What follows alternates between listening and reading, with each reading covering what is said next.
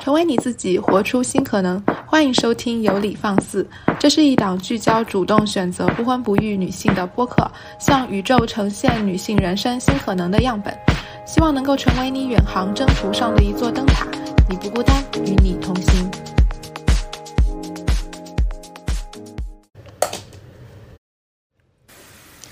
Hello，大家好，我是土拨鼠。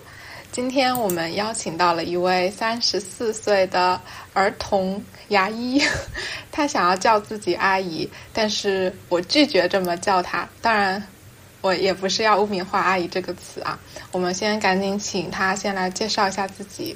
Hello，各位听众，我是三个头的陆威，是一名儿童牙医。呃，这个阿姨从我开始接诊小朋友开始就是阿姨了，我还觉得挺亲切的。哎，对对对，我会接触到陆威，是因为陆威给我发了一封长达两千两两千五百字的很长的一个 Word 文档，然后感动到了我。我在读这封陆威给我的信的时候，就时不时的笑出来，里面有好多文字都 让我觉得特别好笑，所以想要赶紧让大家一起来认识一下我们的陆威阿姨。陆威先来。介绍一下自己的，就是不婚不育的一个契机吧。嗯，这个其实说契机，我可能只是说把所有的条件都攒齐了，然后这个嗯问题的答案，然后就慢慢变清晰了。倒不是说一下，然后可能了解到一些东西，就像当头棒喝一样，一下就悟了，就有点像是本来其实这个。潜在的一个答案就一直是在自己心里面，但是慢慢的，然后随着时间，然后随着年龄，包括随着看的一些书，然后听到一些东西，慢慢的把这个决定就明确下来了。嗯，所以你决定不婚不育的时间是不是就在最近这几年，或者最近这几个月的样子？你给我那封信说的。对，应该其实真正把这个问题明确下来，应该就是在今年。就是疫情之后，嗯嗯，具体是什么原因啊？除了刚才比较呃笼统的说是一块一块拼凑出来的最后的一个 完整的拼图，具体来说有没有什么可以跟大家分享的？啊，就是听播客呀，然后包括播客里面一些主播推荐的一些书，然后拿来读了一下，嗯，我觉得也印证了一些自己以前的一些想法呀，一些行动。我觉得这个。决定就很轻松就能 决定下来，而且我还把这个想法跟我妈讲了一下。嗯，她是什么反应？她没有反应的特别强烈，嗯，有点让我觉得平静的不太可思议的一个状态。而且她跟我说，嗯，她自己也是说，她自己说，她当时结婚的一个原因就是因为家里面我姥姥把她弄得很烦。他是六零后，所以他二十七岁结婚，在当时就真的是很晚婚的一个状态了。他也不想结婚，结果，哎，但是我觉得很奇妙的是，我相信包括我自己在内啊，我们的父母在结婚的时候，可能也都是迫于社会压力，他们也会把这种压力转嫁给女儿，因为他们认为这是社会遵循的一道一条道路。但是妈妈居然很平静的接受了你。这个决定啊，因为我妈她当时可能也是被迫结婚的，但是她还是会觉得我应该要结婚。就刚开始跟她说的时候，她还是会觉得女人还是应该要结婚，至少生个孩子，然后离婚也不要紧，你但是你要结一个婚。但是你妈妈的这个态度好像很有意思哎，可以跟我们分享一下，就是跟家人有关的一些影响因素吗？我先说一下我是怎么跟她说的吧，因为我。就像我一开始跟你聊天聊到的，不婚不育这个问题，对于我来说，我是先觉得我不想要孩子了，所以这个结不结婚就无所谓了。当然，我跟我妈妈沟通的时候也是一样的，我就觉得我不太想要孩子了，所以就没有必要结婚了。因为当时我觉得应该结个婚，就是觉得应该有个孩子，但后来所有的。对于孩子的设想，我仔细想了一下，我根本就没有想过我跟孩子之间会发生什么事情，而且我并不是特别期待真正有一个孩子，因为在我能够预想的一些将来里面，包括甚至说一些遗传因素，可能这个孩子本身不会特别的健康，会有一些小问题。而且，我就虽然我不把我的小狗 当成孩子，但有的时候它所处的位置，应该也有点像小孩的那个状态。因为有一段时间，就其实就是因为特殊原因，然后曾经有那么一年的时间，基本上都是我自己在住。当我压力特别大的时候，我曾经就是真的跟我的狗说：“我说要不咱俩开煤气吧。”也特别焦虑的时候，当你放真的加班回来，发现他已经把屋子造的啊非常糟糕，他偷摸上床，把床又尿了。回来之后，我下班特特别累，没有办法马上吃饭，就得赶紧去收拾，把床单被褥然后全都洗一遍晾一遍。呃，当时特别崩溃，我就说要不咱俩开煤气吧，受不了。原来是这个原因。呃，倒也不至于那么夸张，是因为我，呃，真的就是在焦虑之下，我非常能理解那些带着孩子寻短见的女性的想法，所以我觉得我的心理状态应该没有办法独自的把一个孩子特别健康、特别好的培养长大。毕竟我们就算是结婚了，也不可能说是把这些养育的责任呀，包括照顾孩子的这哪怕一小部分，可能也没有办法把它托付给男性。因为我爸在我成长过程当中影响就很小，有这个例子在，所以我就想象的，如果我真的有能力或者有精力，嗯，心理上也能承受的话，我可以要一个孩子，前提是我能够自己把他独自抚养大。这样我才能步入一个婚姻，然后能够自己能全身而退，起码有这么一个条件，我可能才会结婚，才会要孩子。但现在想了一下，不管是从经济上呀，还是我心理状态，嗯，应该还是不要了。对我很好奇，呃，陆威的职业其实是跟小朋友打交道的，在工作的过程中，对小朋友有没有什么别的看法，或者工作中的孩子有没有对你做出这个决定有影响？嗯，没有影响，我挺喜欢孩子的，因为我 我我就是因为喜欢孩子，所以我觉得如果我有一个孩子的话，我肯定会给他付出非常大的精力。但是如果我把精力放在孩子身上，肯定经济上就会嗯 有很大的负担，而且我我没有办法不把孩子跟别人做比较，对这一点很可怕。是的，是的，我当时刚刚想明白，这就是不想要孩子这件事儿，也是一样的看法。我现在可能是比较一个轻松的状态，就是但是有了孩子之后。确实，你很难不进入那个赛道。而且我自己当过老师嘛，我自己也知道，在此地的教育系统对于移民活生生的生命来说，对于一个儿童来说是多么的残忍的一个系统。所以我也非常不希望我自己的孩子去经历这一些。嗯，所以跟你也有一些共鸣吧。是，刚才忘记介绍陆威的狗狗。陆威是刚刚遛完狗回来，有一只非常可爱的狗狗，是什么？犬种，它是一只边境牧羊犬，啊，就好像还挺聪明的，是不是？嗯，对，相当聪明。对，然后能把你下班弄得焦头烂额。哦，所以我在在这边也非常尊敬那些，就是承担大部分育儿工作的母亲们，真的感觉非常辛苦。嗯，是因为狗还不一样，就是我跟它发火呀，包括我回来我情绪特别激动，然后特别焦虑的时候，它是一个嗯，要么是无动于衷的状态，要么就是一个犯错误的一个状态，所以这个不会增加我的焦虑，反而会让我觉得就能平静下来。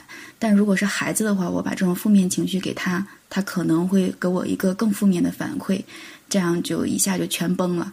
对对对，所以本质上来讲，你不要孩子的原因，其实是因为太爱孩子。嗯，我给不了他特别好的条件。嗯，不管是说精神层面呀，嗯，甚至说遗传上面，会有很多遗传的问题。嗯，所以当时也是把这些原因拆开了、揉碎了，跟你妈妈说了，是不是？也没有拆开了，我就很简单的跟他说，然后之后他就说他当时其实也不怎么想结婚。后来就我们就该谈别的话题就谈别的话题，该聊什么聊什么。这个事儿基本上就一下带过了，因为他现在也不在我身边嘛。可能等他来到我这面的时候，来到我所在的城市之后，我们可能会再坐下来好好聊一聊这个问题。所以你在这之前知道妈妈本来也是不想结婚的吗？我我能感觉到，因为他当时他跟我。爸结婚 主要就是两个条件，觉得他有两方面比较好嘛，一个就是他会做饭，还有一个就是他没有妈妈，所以我妈妈就没有婆婆嘛，他就觉得这一点很好。这个我觉得妈妈好聪明啊，在不得不结婚的时候选了两个对自己比较有利的一个条件，一个是家务上可能稍微减轻一点负担，另一个是可能免去处理一些。刻板印象上面的婆媳关系的麻烦少了很多阻力。对，当时你给我写的那封信里面也有讲到家庭关系，是妈妈是那个主事的人，是吗？对，可能北方，尤其是嗯偏东北那面，大部分。嗯，总之是从他们，包括上一辈的人去描述一些家庭。如果这个家里面女性不当家，就哪怕说这个女性她不管家里面的钱，那可能这个家就有点不太好过得下去。真的是这样的，你就我们周围基本上是这样一个，可以算是一个风俗吧，或者是这么一个 潜规则。陆威的家庭是。呃，当时跟我说的是在山东那一边吗？啊，不是，不是，我们是内蒙，对，内蒙的东北部，比东北还要在东北一些。但是我妈妈他们老家是山东，所以她其实是，嗯，就是被她的原生家庭其实拖累的，其实还挺重的。怎么说？嗯，他们是家里面，就是我姥姥他们家是生了五个孩子，有一个儿子。排他是排最后一个吗？对我我舅舅是排第二，后面生了连着生了三个女儿。当时其实那面是有一个，嗯，算是一个，呃，算是一个迷信吧。就是说，如果你连着生了三个女儿，那么第四个一定还是女儿，所以就不生了。对，要不然还会再生下去。可是第二个已经是儿子了，当时是觉得生两个不够，是吧？啊，当然不够啦！那个年代，哦哦哦，嗯，我姥姥那个年代，哦，所以妈妈排名是第，我妈妈是排第三个，下面有两个妹妹，对，哦，所以她关于妈妈妈的这这方面的拖累，是因为她要，因为她是要带妹妹，嗯，你说，对，她是要带妹妹，而且就是上面的姐姐基本上也不太管事儿，然后。舅舅本身是唯一的儿子嘛，肯定是最受宠的。嗯，就举一个例子吧，他们那会儿，我想象一下，应该应该是七十年代，嗯，差不多吧。七七十年代的时候，当时，呃，因为我姥爷是家里面唯一一个工作的人，唯一一个有工资的。我姥我姥爷，然后我姥姥是完全就家庭妇女，所以家里面一家七口就是只有一个工作来一个收入来源。而且收入还很低，就是一个普通工人。但是当时我我舅舅就想要一个索尼的收音机，然后当时就给他买了。What？是的，就是那个唯一的儿子，他想要一个在当时对于这个家庭来说是奢侈品的东西。嗯，然后肯定是奢侈品。嗯，然后爸爸就给他买了。对，其他其他女儿们有没有受到什么？就是。我觉得到现在，他们可能都对于这种不公平都已经习以为常，都接受了，因为毕竟是唯一的儿子嘛。而且我舅舅倒还好，他不像其他的，真真的有一些家庭里面把儿子惯坏了呀之类的，其实还好。嗯，但是我我妈妈确实是这几个孩子当中，给家单家家庭然后担任的责任是最大的一个人。就用我爸爸的描述来说吧，我爸经常开玩笑，就说你妈妈肯定是捡的，要不然不会这么使劲用一个女孩儿。啊，听着好难受啊！就是用用到了“用”这个字，所以妈妈，嗯，妈妈其实嗯，在某种程度来说，其实也是比较有自己的主见的。这样，所以在婚姻选择的时候，会选择，就是看透了世态炎凉，选择了一个最适合自己的一个条件，然后选择去结婚。是，哎，哎，但是你提到了，就是是你们家那边，还是说妈妈家那边，就是女性当家是一个比较普遍的现象，是吗？对，可能是因为北方好多都是这个样子。对，我觉得其实这个现象体现了女性领导力。哎，嗯，但是有一些家庭是这样的，有些家庭钱是女性在管着，但是家里面有一些大事情都是男性做主，而且就像真的有一些，包括新闻也好啊，包括有些人的亲身的经历也好，有的男性在一些大的事情上的决策往往都是很武断，然后并不是很正确的。在我们家，嗯，在我们家不会发生这样，但在其他家庭是有这样情况的，所以也不能说完全当家。嗯，对对对，我说的这一点，好像说女，好像在北方啊，女性当家，好像女性的地位看起来好像是更高了。包括现在有很多节目特别喜欢拍怕老婆的桥段，但是。你说讨真正讨论起来，怕老婆啊，老婆管钱啊，真的代表她地位高吗？就就像你说的，你说的那个很多大事上，男的还要站出来呈现他那一家之主的模样啊。其实我觉得他管钱，他管的是钱嘛？那些钱够一家的开销吗？我觉得 只不过是省事啊。我觉得这种把老婆供起来，让他去管家里大大小小事情，男的。就坐在那边喝 喝茶看报纸，我觉得这是一种省事的，就是表现啊。上交工资，然后我就不用去管那些其实更加琐碎和麻烦的家里的柴米油盐的事情。对于这一点你怎么看？啊，这就相当于是只是一个管家的角色嘛？对，对，你说的太对了。嗯，管家、会计这样一个角色。嗯，因为有一些家庭是这样子的。嗯嗯。虽然说，嗯，掌控着，但是经济上面也只是掌控一些小钱，因为有一些家庭是这样，就是可能平时的一些，呃，钱财女性可以做一些主，呃，算是做主吧。但涉及到一些大笔的收收支，然后都是男性来做主。包括现在我们去工作当中也是有一样的，可能小朋友需要看牙，明明也花不了几个钱，但他会说我回去跟爸爸商量一下。哦，或者这个事情做不了主，我回去要说一下。嗯嗯，能看有一些当然是托词，他可能觉得贵呀或者怎么样，但是有一些能看出来确实是有难处的样子。嗯，对，有这样的情况。对，就是伪平等。说回最后，最后决定不婚不育，就是主要是因为对孩子啊，是不不不要孩子了，就没必要结婚了。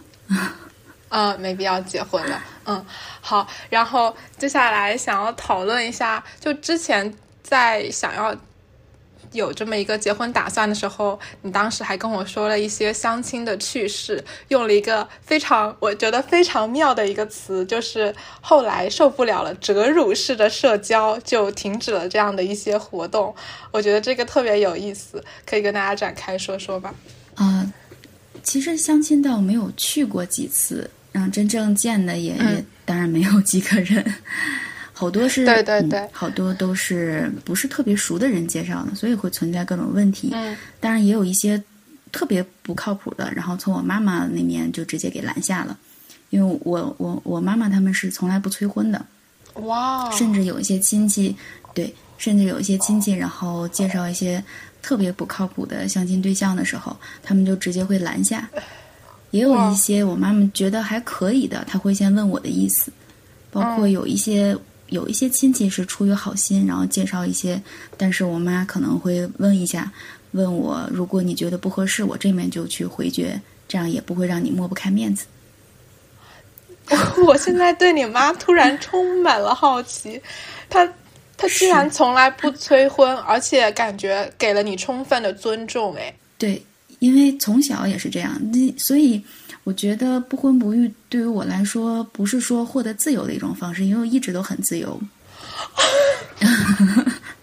但是其实是在一定程度上来说，不婚不育对于我来说是维持我自己的一个秩序。嗯，因为我从来我以前还真没有想过我的后来测那个人格分型吧，哦，是那个 INTJ 的那个分型，我以前没有意识到这一点。后来我想了一下，如果我一个人住的话，基本上我的生活会比较有条理，嗯嗯，比较规矩，嗯，会有一定的秩序，不会出太大的岔子。嗯，但是当我突然有人住进来，就比如说有朋友过来常住一段时间，或者是他们两个过来，或者是我爸，因为我爸现在的是先过来的，我就会有很长一段时间不是特别自在，就觉得好像我的呃轨迹，然后我的秩序一下就会乱了。我又想象了一下，如果这个人把我的秩序破坏的这个人呢？又不是我的有有血亲关系的亲属，也不是同性能互相理解的同性，而是一个异性的话，我觉得我可能有点受不了，已经开始崩溃了。I 型人格开始内部崩溃，嗯啊，是有一些，嗯，我我也是我也是 I 型人格嘛，然后我也是想，因为我其实从小没有自己的房间，所以我是在。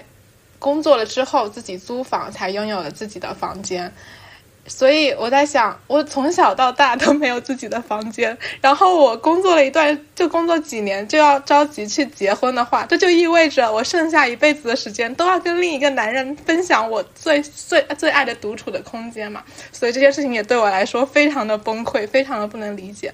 我然后当时 我看到了那个有一个日本演员新垣结衣是吗？听听说她结婚之后，就是和她的老公是分开那种分居的那种婚姻，不知道你有没有看到？我知道，我就超级当时觉得，如果我结婚，我就要那样。但现在现在知道自己连婚都不用结，跟你一样的一个状态，就不用去跟别人分享我独处的空间以及我生活的秩序。嗯，所以也非常有共鸣。嗯，他这个其实我理解的。这个不就相当于是一个非常狭义的性别分离吗？哎，对哦，你可以展开说说。对，包括现在就是我妈妈在老家那面，因为她需要照顾我姥姥姥爷，他们几个就是子女，然后来回轮流照顾嘛。当然也不是她自己去照顾了，他们还这方面相对公平一些。然后我爸在这面跟我一块儿住，所以这个也是也是在性别分离，他们两个分开就会关系很好。他们两个在一起就会互相冷战，哦，年龄大了，然后就会变成冷战。年轻的时候，他们两个还会热战，但是在我们家啊，对，在我们家吵架，然后包括互殴的，你就是我小的时候，他们互殴也会有的，但是绝对不会出现单方面的家暴。哦哦，就是只有打回去的，没有单方面打的。对，然后我爸生气的时候会摔东西，当然他摔的都是便宜的，贵的不敢摔，摔烟灰缸。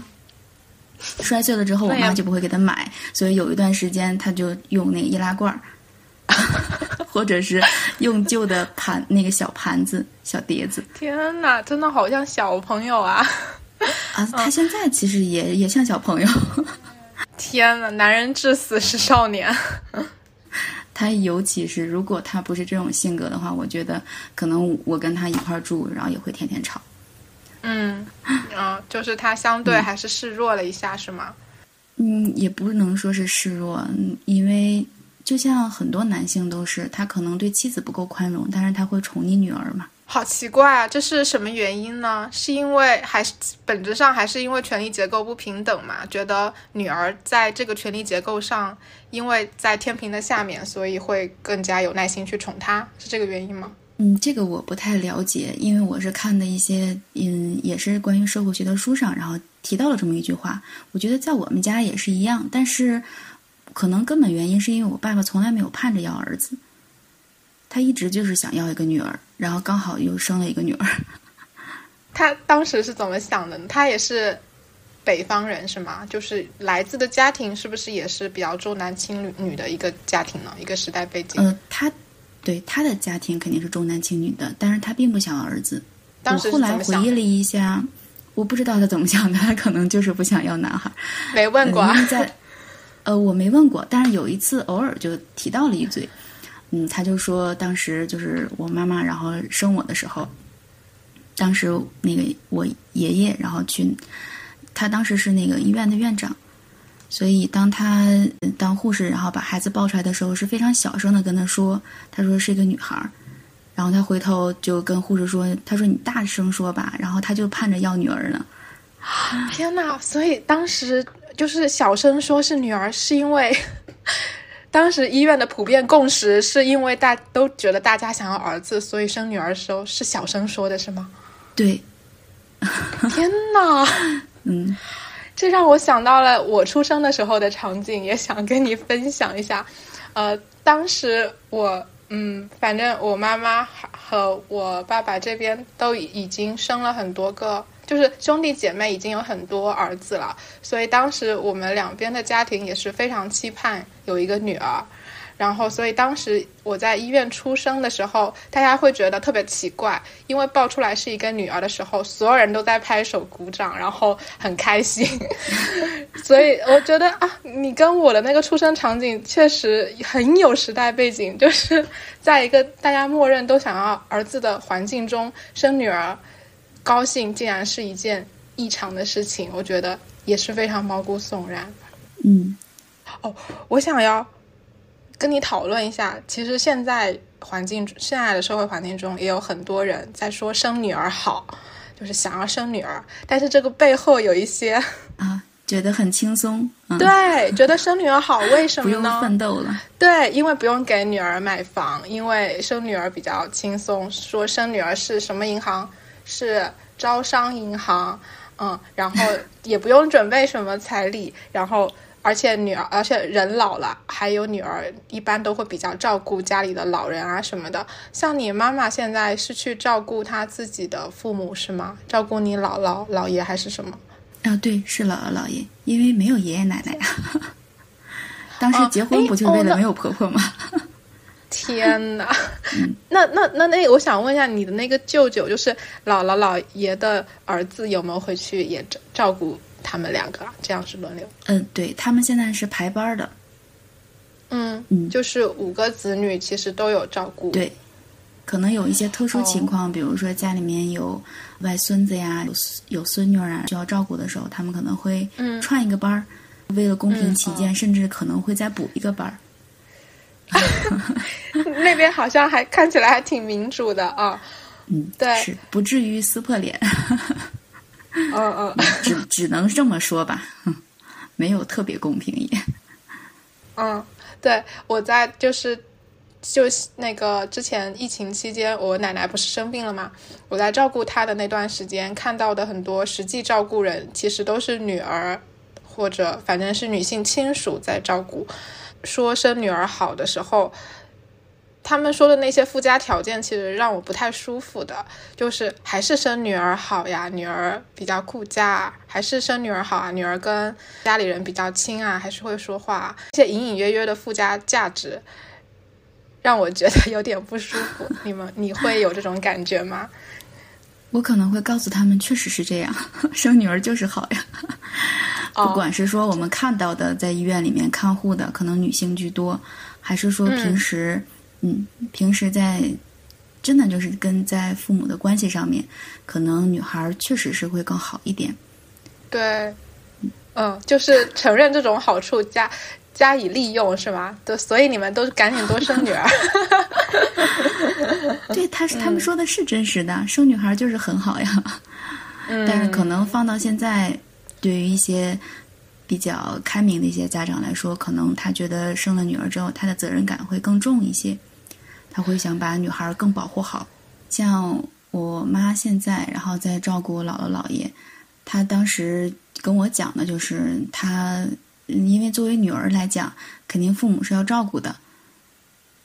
但是其实我姥姥是一个非常叛逆的老太太，她跟我妈妈曾经有过好多矛盾。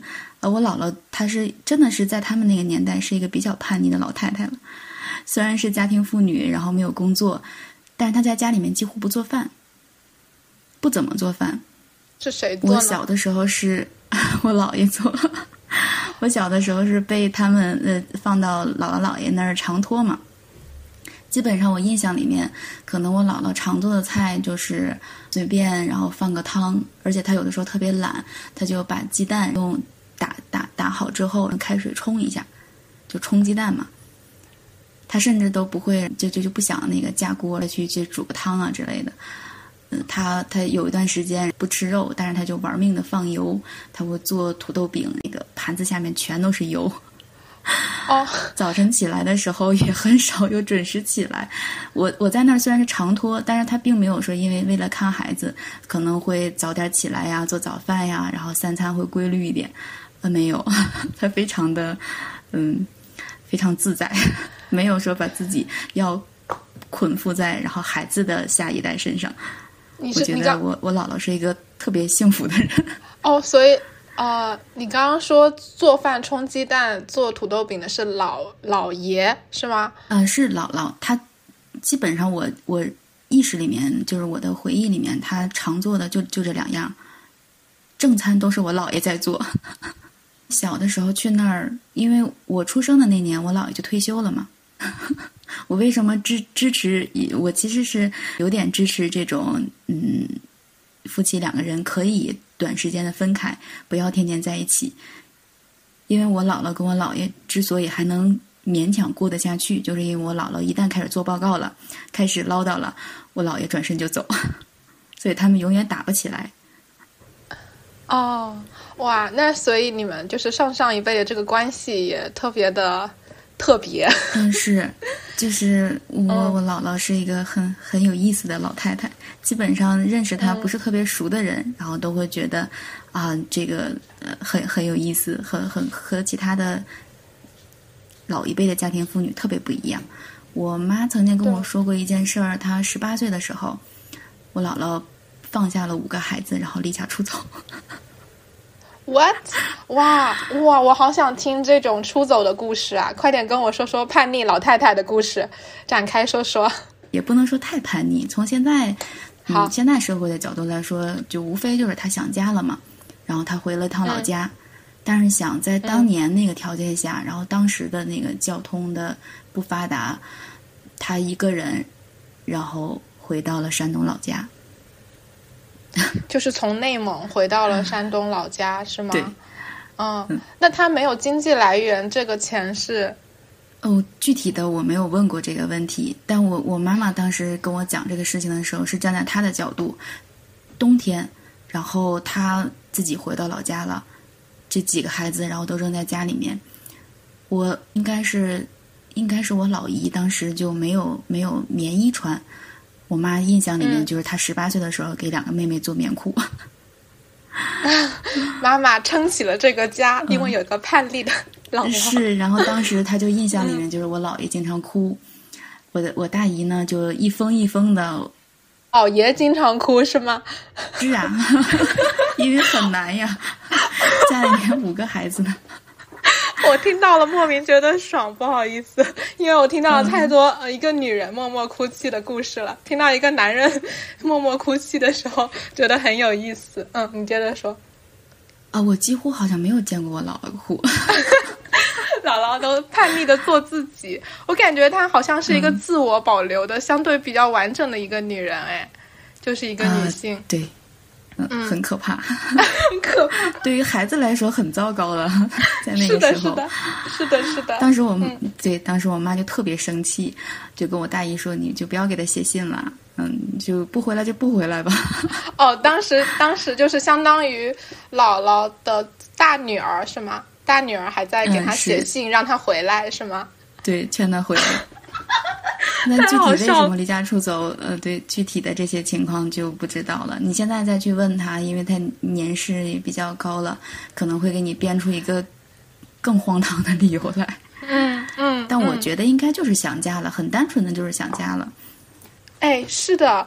哎，对我突然又想要，就是想到，就是婚姻这个事情，把太多的女人从自己的家里带到另一个地方，而且可能很远。哦，好，那我们接下来说一下你之前说过的遇到的理解和不理解的声音，就是关于你做的这个决定。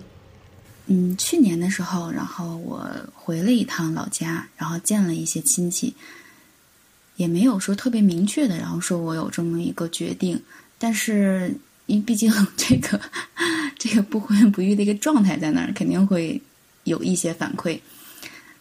但但我觉得很有意思，就是在同龄人当中的不理解反而更多，他们会觉得你不结婚，然后一个人在外面肯定是不幸福的一个状态，他会觉得你肯定过得很惨。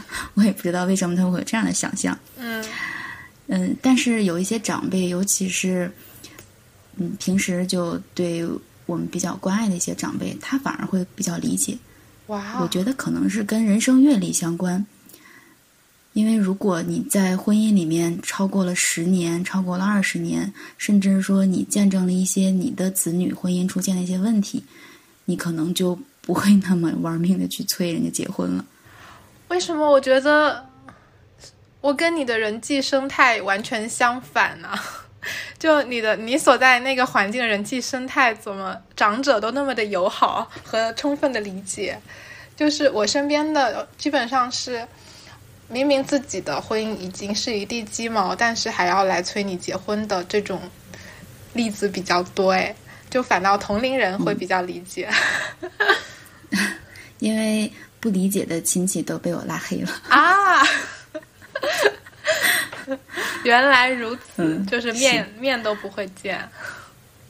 嗯，不会，不不不不太会见。然后另外有可能微信上会说一些什么事情，呃，就直接就把它岔过去了。如果说的很过分的话，那就直接拉黑好了。因为基本上我可能从小的时候听到一些我不太喜欢听的、不太收听的话，我就直接会怼回去。不太想见的人就直接不见了。我甚至有一次会把亲戚锁到大门外面。所以这些东西我妈妈不会说我哦，她很理解。哇。怎么办？我现在看到了三三代女性形象，都是无比的拥有的自我。从姥姥开始就是一个叛逆的老太太，然后妈妈也是相对 在家里比较有话语权，然后再到陆威，现在也是完从小就是能够非常执行自己的想法的一个人。就是我我不想见的人，我也可以选择不迎合。从小就有这种意识，是吗？嗯，我觉得这可能也不算是一个特别好的意识，也是一种逃避吧。我应该没有那么积极，起码是在我三十岁之前，真的是还是很消极的一个人。嗯，就是因为觉得不见就不见了，很多东西我不要就不要了，很多关系，然后那断就断了，就想的很 特别特别佛系吧。哇，但是可能可能我现在再去想。我可能会选择更积极的一些方式，嗯，我可能会主动跟一些不太理解的一些声音，然后去讨论、去沟通。我觉得没有必要去回避。对，哎，那之之前的那种状态，呃，虽然虽然说你你说可能是消极，但是我觉得也是一个很方便的屏蔽一些不友好的声音和人的一种方式。其实这个。反正这个事情对于很多人来说，反倒是需要很大的勇气。然后你现在，呃，其实是在这个基础上，想要更去更积极的去接触到一些可能理解你的声音，这是一种锦上添花吧？我觉得是。我可能就是因为给的自由太多了，然后给的选择也太多了，所以我真的就是觉得好像选什么都可以。然后，嗯，又觉得放弃什么好像也都无所谓。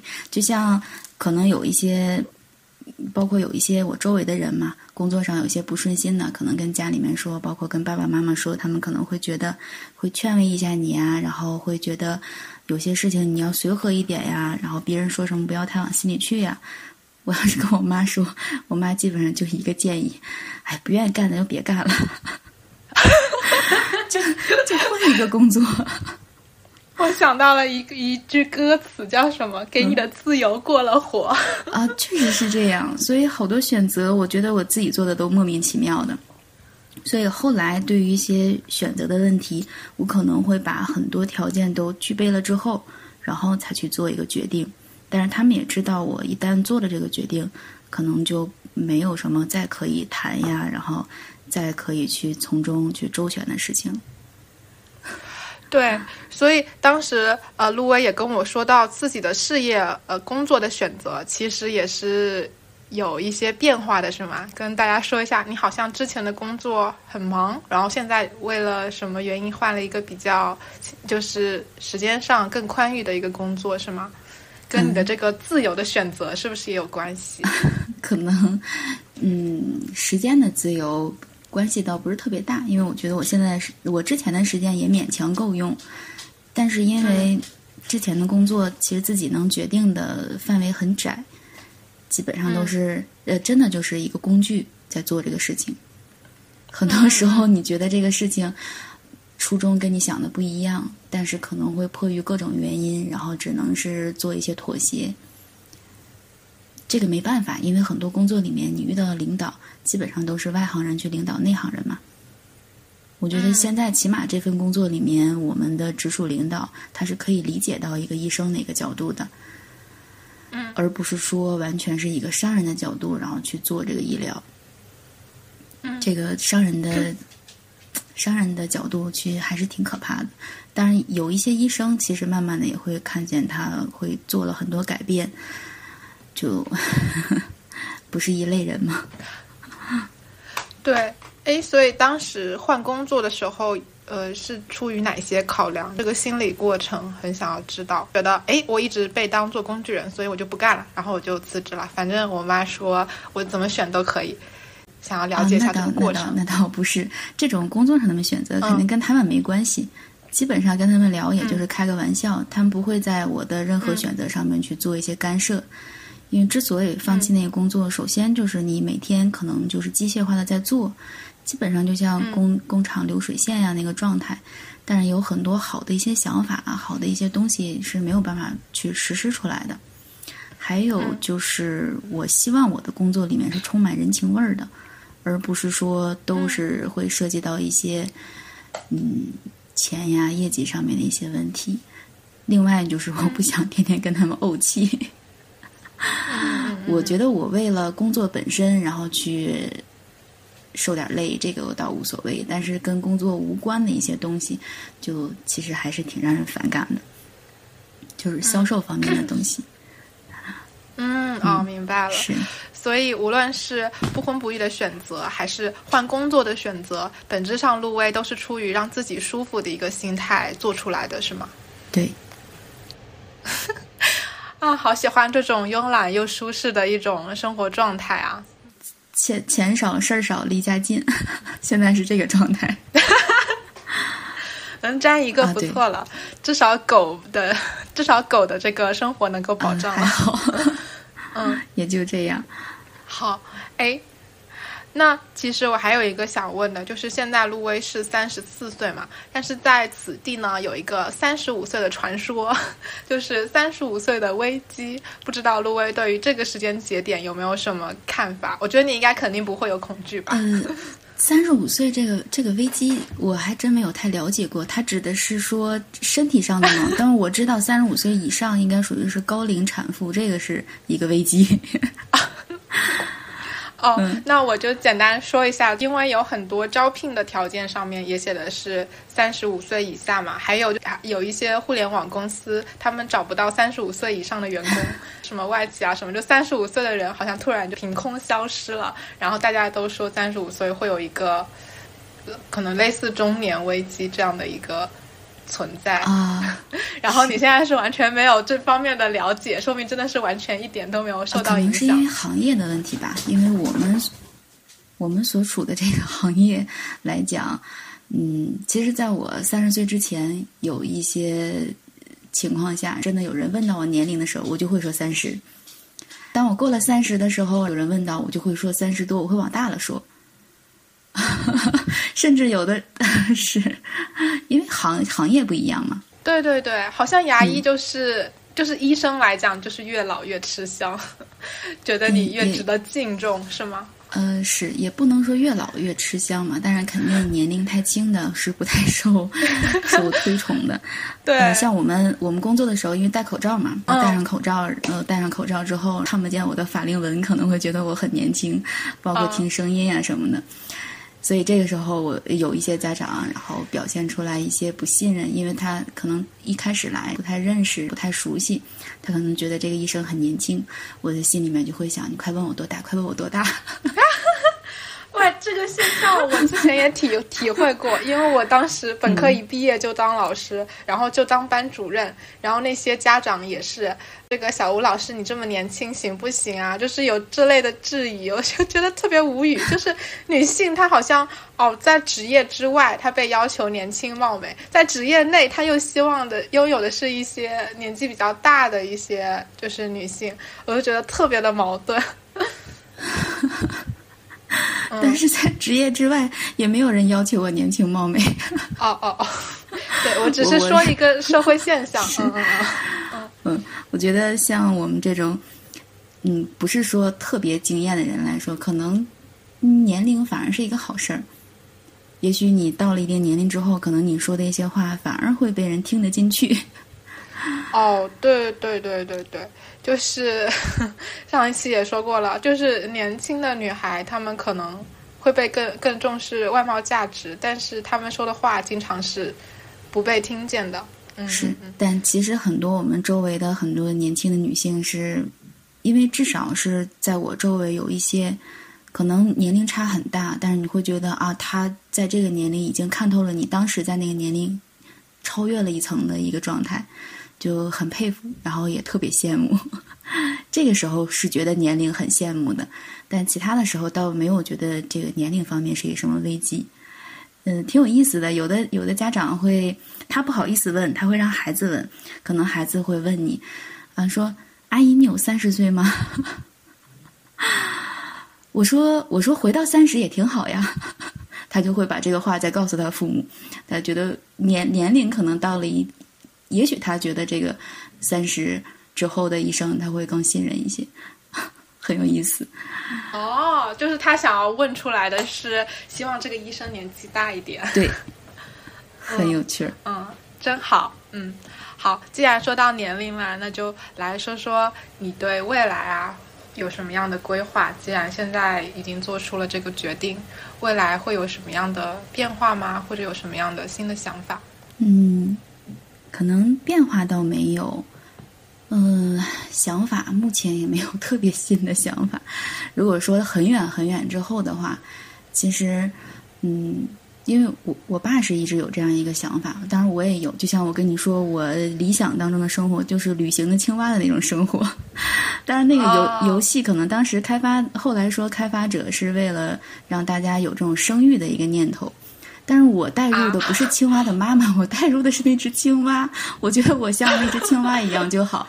我有一个自己的房子，然后而且是这种啊，他那个房子很好，因为我做了一个模型出来，两层，嗯，两层的，是好像还有小花园，有池塘，他还有很多稀奇古怪的朋友，还能经常去旅行。他回来好像他还在还会搞一些创作，他不写东西嘛。嗯，我带入的就是那只青蛙，但不是说青蛙的妈妈。嗯嗯嗯嗯嗯，对啊，这样的生活真的好神仙啊！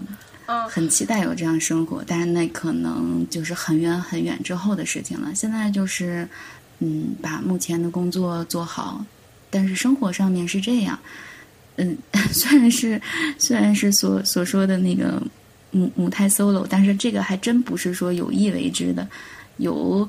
很被动的原因，然后当然也有一些主动的选择，就是可能一开始我会把婚姻，包括要一个孩子，然后作为一个人生目标也好啊，或者是一个嗯想要的一个未来的一个状态也好，当以这个为目标的时候，我可能会觉得，当然有人嗯想跟我交往，或者是我喜欢其他人的时候，我会想一想这个事儿能不能成，能不能有结果。觉得没有结果，没有希望，我就干脆不会开始。所以为什么会一直到现在也没有过一个特别正式的一个恋爱关系？但是当我把这个婚姻和家庭的这个目标，然后把它抹掉了，在没有一个明确的目的的情况下，可能我就反而会去接受一段感情。所以接下来的生活当中，我觉得 还是可以的。可以就是和其他人，然后建立一些亲密关系。但是肯定不会结婚，然后更不会要孩子。嗯嗯嗯嗯嗯，对对对，其实就是跟之前很多嘉宾一样，让感情回到了它原本的样子，而不是冲着一个非常功利的目的去接触对方和彼此。对，好，那作为一个医生的角度，陆威是不是有什么健康的建议想要给大家？嗯，对，是是这样，因为我在去年的时候，然后自己因为工作，然后需要，然后工作需要也会做，也做了一次体检。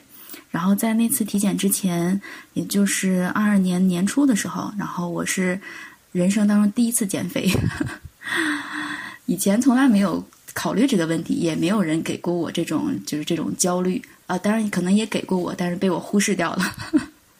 哦，天哪！嗯，也就是你是那个时候是三十几岁来着？三十三十，三十三岁的一个中国女性第一次减肥，我觉得好震惊啊！因为我们好多小朋友都是很小时候就开始受到这种减肥文化的影响了。那你当时三十三岁又是什么原因？就突然想要开始减肥，嗯，哦，是因为身体上原因，因为体重过高的时候，关节的那个负荷会比较重，因为本身我的那个膝关节就不是特别好，所以有的时候会经常疼，然后可能就是这个时候肯定医生会建议你，因为你是不是在一个健康的那个体重范围内，就需要做一些先做一下减重。对，就是一个必要性的一个减肥的尝试，就是对为身体健康着想。我这么听下来，你这一生可太自由了。呃，是呃，我我嗯，对我主要也也没有想过这个事情，因为一直也就是这么忽高忽低，但是从来没有回到一个特别健康的一个 水平上，所以我觉得这个事儿应该会很难。我就当时把这个周期拉到了一年，我就想我可能一年之内让他回到一个健康的一个体重范围内就可以了。但是我我当时也没有做太多运动，就是规律饮食，每天定时定点的，然后三餐在吃，这样过了七个月就成功了，算是成功了。七个月的时间应该是减了二十八斤。天哪！嗯嗯。其实很很简单，我就从来没有想过这个事情原来很简单，所以从那之后我就觉得可能我之前放弃的一些事情，呃，当然有一些放弃的事情是不想要，还有一些放弃的事情就是我觉得难，我觉得麻烦哦，包括有些亲密关系也是，我一想好麻烦呀，算了，别开始了，也是这样，嗯嗯嗯，对，嗯，就好多事情是因为这个去放弃的。后来我想了想，也许好多事情是可以坚持下来的，嗯，就。就从另一个角度来讲，嗯，你也拥有那种放弃的那种底气，就还蛮佩服的。哎，当时刚刚才是说健康 健康的建议，接着说体检的事情。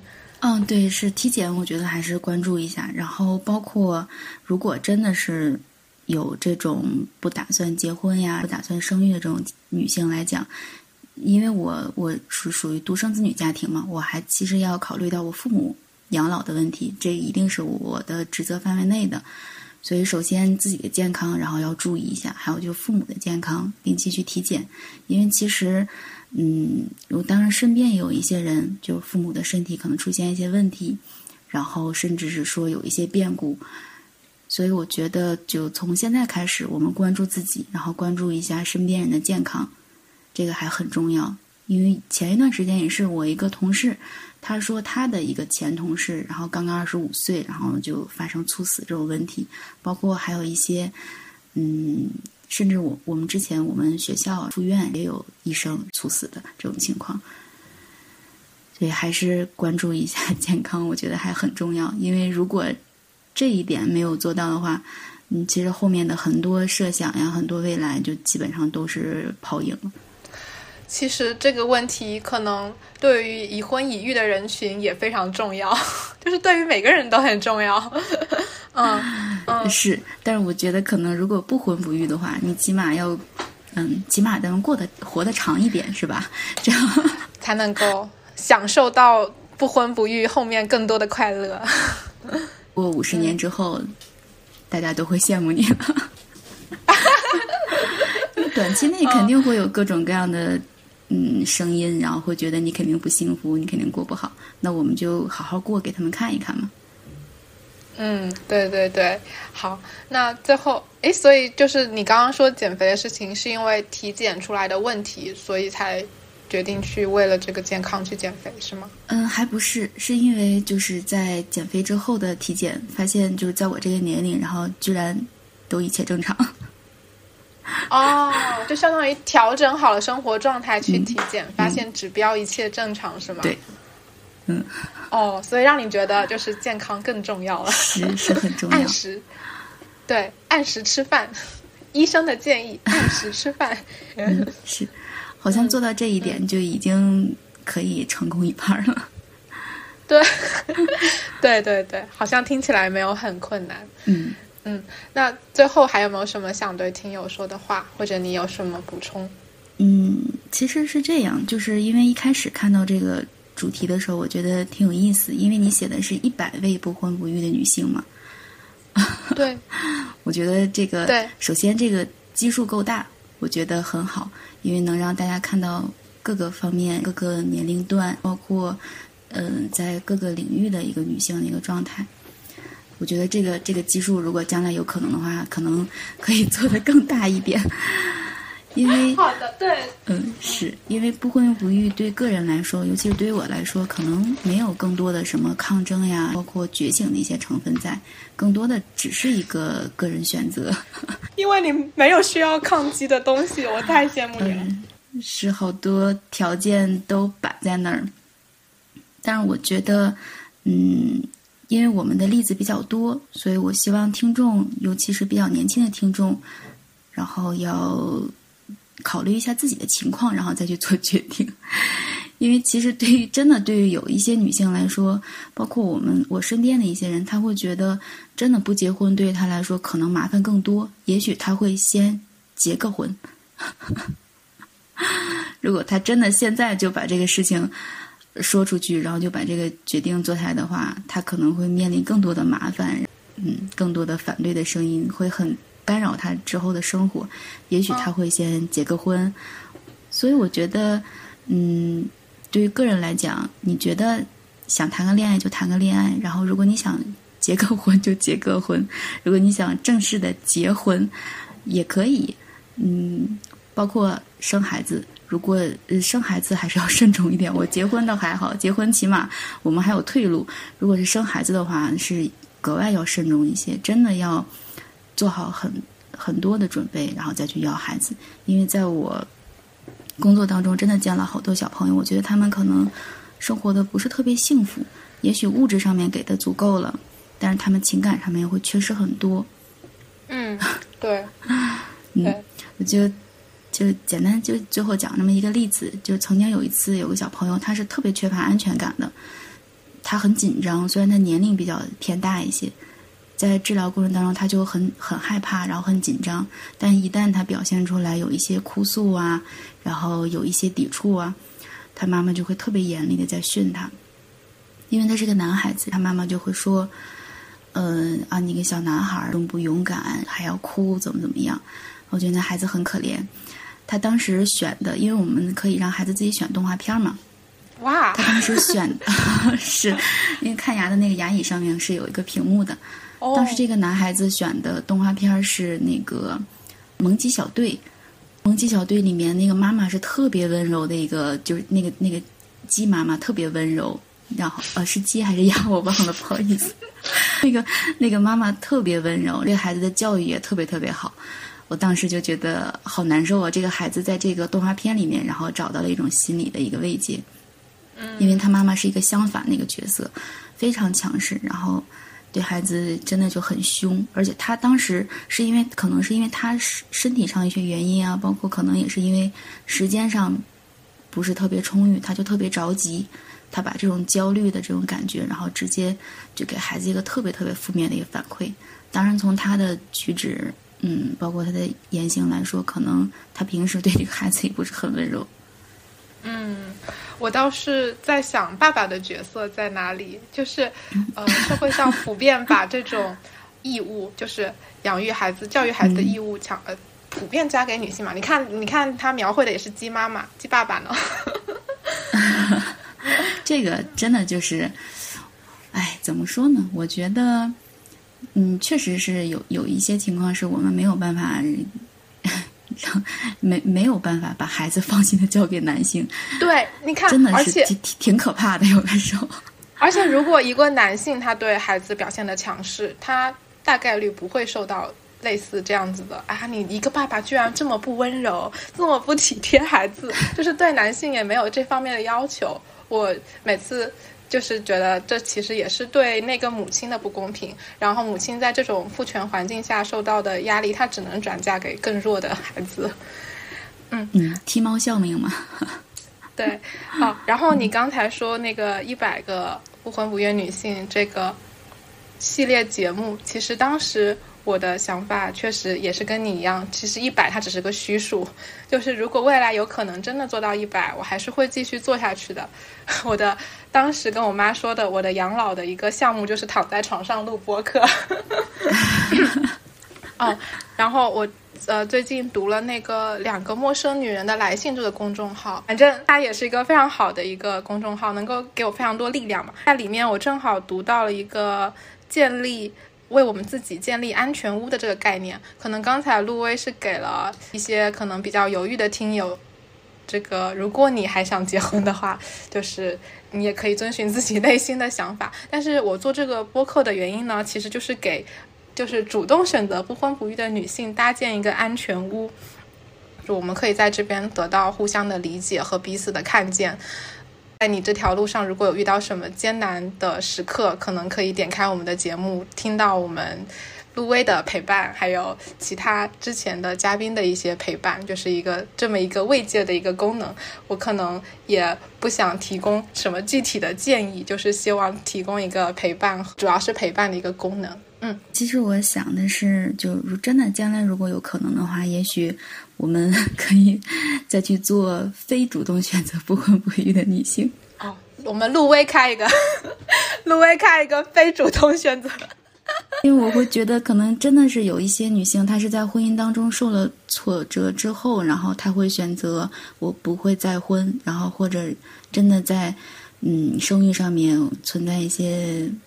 挫折之后，然后选择不生孩子的这种情况，哦，就是，对对对，好，有机会，有机会。对，其实关于离婚的选择，其实已经有一档播客在做了，你应该也有听过，是那个哦妈妈，听友们可能应该也有听过这档节目，他那里也有非常多选择离婚的女性离婚的理由，然后很多也是不再再婚的，还有一些多元家庭，我觉得也非常好。大家你看，各自都在做各自的各种各样女性的人生的一种选择，我觉得非常好。嗯，就是大家都在对建立自己表达的渠道和链接的那种渠道，我觉得我们的未来会越来越好的。对你提到那个安全屋，我还有想到前前两天听到一些其他的播客，可能主播甚至会嗯想到了，然后嗯做一个。女性的社群这样一个，当然是一个线下的，嗯，我不知道你有没有听过、听到过类似的，有点像理想国的一个状态，那个我还挺期待的。所以当时你刚才在在说那个老了之后，然后在床上录播课，我在想，也许等我们老了的时候，就不用在床上录播课了，也许就直接可以有一个线线下的，真的是一个社群，甚至一个社区，是的，大家可以在一起。哦，我最近正好也在，这结束不了了。这最近正好我在想，其实，在我们的周边和附近是可以建立一个我们小型的一个女性乌托邦的。因为我本身在一个女性居多的专业，选择如果选择一个女性友好、女性居多的公司，然后我选健健身教练的时候，我选一个女教练，然后我理发的时候选一个女的理理发型师，就是女的发型师，我觉得就能够。建立一个相对友好的一个女性小环境吧，嗯，反正有各种各样的尝试。好，这是一个性别分离的尝试，还挺期待的。就迫不得已吧，就是。嗯，我觉得不是，我觉得这是一个非常积极的一个选择，因为你只有分离出来了，然后才能展现我们自己的力量。当你力量足够强大的时候，然后才能真正的站站在一个相对平等的角度去跟他们对话。对对对，我刚刚说，我刚刚说迫不得已，是因为就是就是一旦跟有一些男性接触的时候，就是会不可避免的出现一些冲突。嗯，这个确实是。好，那我们今天就先到这边。